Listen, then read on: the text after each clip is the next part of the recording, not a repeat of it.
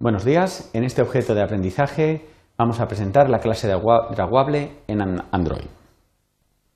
Los objetivos a cubrir son mostrar las características más importantes de la clase Draguable, describir las clases derivadas de Draguable, gracias a las cuales podemos eh, pues, obtener una gran variedad de herramientas para el trabajo con gráficos en 2D y enumerar los métodos comunes a todas estas clases.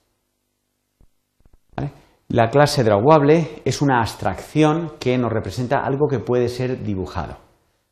Se va a extender para definir gran variedad de objetos gráficos más específicos. En concreto, vamos a ver cómo tendremos clases para trabajar con gráficos en mapa de bit, gráficos vectoriales, animaciones, etc. Muchos de, estos, de estas clases, todos derivados de drawable, van a poder ser definidos eh, como un recurso utilizando un fichero XML. Esto va a ser especialmente interesante dado que me va a permitir lo que es el diseño de gráficos sin la necesidad de acceder al código de la aplicación. Vamos a ir describiendo los descendientes de la clase drawable más importante. Empezamos por la clase bitmap drawable.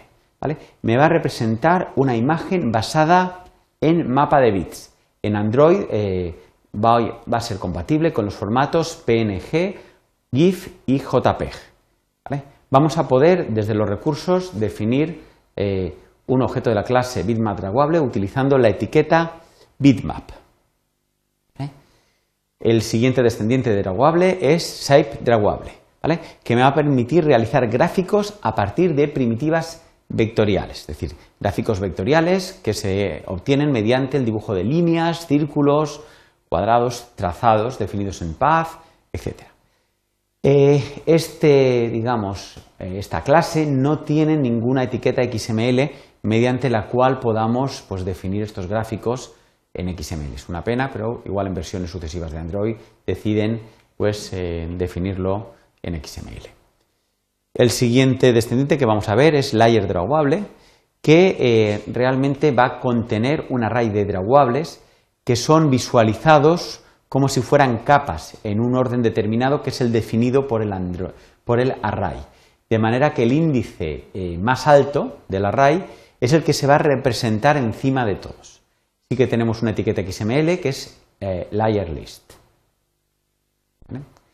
Destacamos también el drawable stylelist drawable que va a contener lista de objetos drawables que van a poder ser visualizados o no a partir de una máscara de bits donde vamos a poder seleccionar aquellos objetos que queramos ver.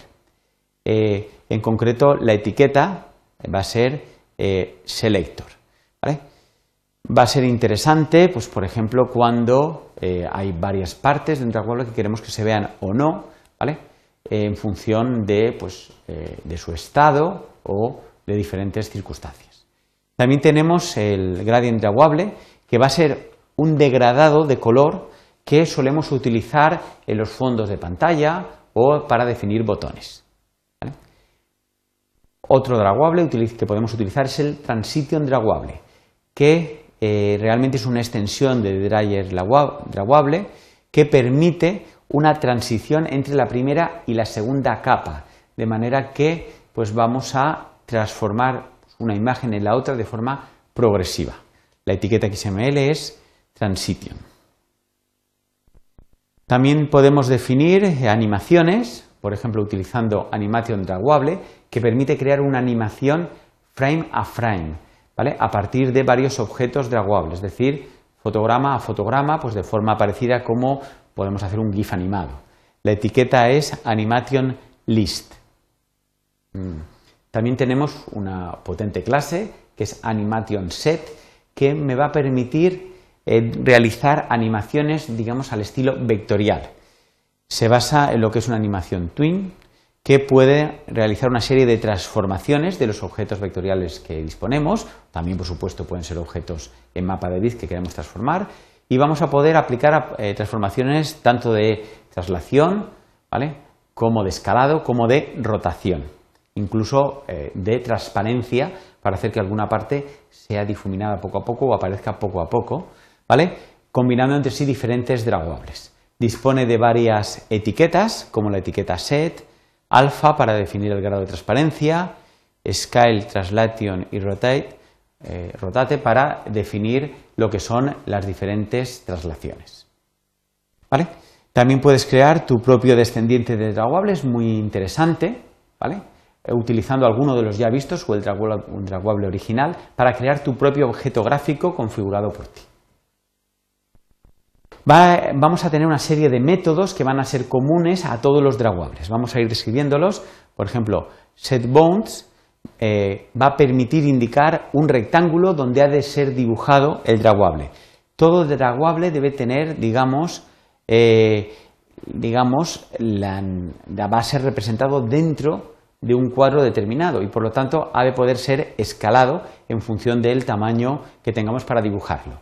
Vamos a poder averiguar este tamaño mediante los métodos getIntrinsic eh, y getIntrinsic mediante el método getPadding vamos a poder obtener información sobre los márgenes recomendados para, eh, de alguna manera, dibujar nuestro draguable. Muchas veces no nos interesa llegar a lo que es todo lo que es el, eh, el rectángulo de dibujo. También podemos indicar un estado mediante setState, ¿vale? Que esto va a permitir tener draguables que van a ser dibujados de forma diferente según su estado, como pueden ser, por ejemplo, cuando tienen el foco, cuando no lo tienen, cuando está seleccionado, etcétera. Eh, algunos draguables eh, van a cambiar la forma de representarle según este estado. No es obligatorio que nuestro draguable haga caso al cambio de un estado.